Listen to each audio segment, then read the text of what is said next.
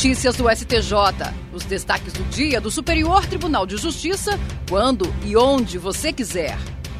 Olá, esse é o boletim com alguns destaques do STJ. A sexta turma do Superior Tribunal de Justiça decidiu que a adoção de uma postura mais firme e incisiva por parte do juiz presidente do Tribunal do Júri durante os interrogatórios não configura hipótese de suspeição.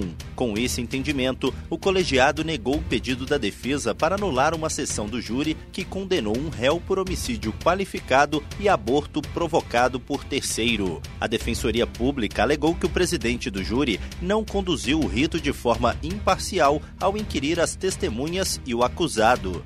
O Tribunal de Justiça do Rio de Janeiro, entretanto, não reconheceu a alegada parcialidade do magistrado, o que levou a defensoria a impetrar habeas corpus no STJ, pedindo um novo julgamento. O colegiado da sexta turma negou o pedido de habeas corpus por entender que a alegação é insuficiente para anular o julgamento, já que não houve demonstração de eventual prejuízo. A relatora, ministra Laurita Vaz, afirmou que a defesa não fez nenhuma referência a eventual influência negativa que pudesse ter sido causada no conselho de sentença pela forma como o juiz inquiriu as testemunhas. Segundo Laurita Vaz, não é possível considerar que tão somente uma postura mais firme do magistrado seja capaz de influenciar a opinião dos jurados quando a própria Constituição Federal pressupôs a sua plena capacidade de discernimento ao disciplinar o Tribunal do Júri.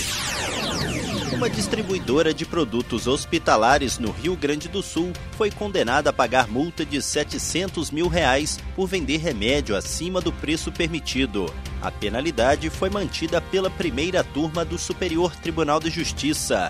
A multa, no valor inicial de cerca de um milhão de reais, foi aplicada pela Agência Nacional de Vigilância Sanitária, que entendeu que a empresa cobrou além do permitido por um remédio para doença renal crônica. A multa foi confirmada em sentença, mas o Tribunal Regional Federal da Quarta Região considerou o valor desproporcional e reduziu para 700 mil reais. A primeira turma do STJ negou o provimento ao recurso especial da distribuidora e manteve esse último valor da multa.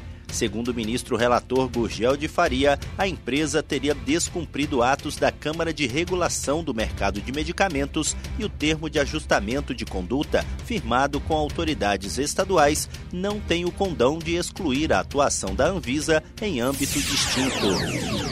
A Corte Especial do Superior Tribunal de Justiça vai analisar, sob o rito dos recursos repetitivos, a aplicabilidade de multa quando o acórdão recorrido baseia-se em precedente qualificado, além da possibilidade de se considerar manifestamente inadmissível ou improcedente agravo interno cujas razões apontam a indevida ou incorreta aplicação de tese firmada em sede de precedente qualificado. A questão foi cadastrada como tema 1201.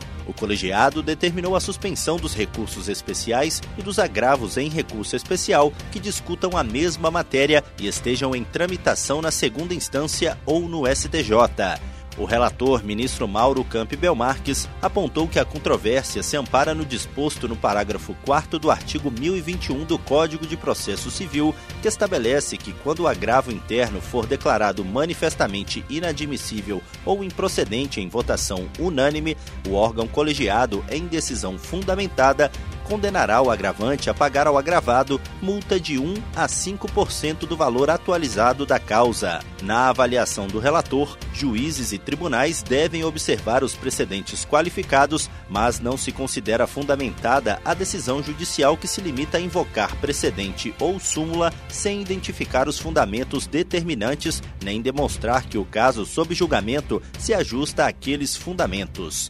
A possibilidade de aplicar o mesmo entendimento jurídico a diversos processos gera economia de tempo e segurança jurídica.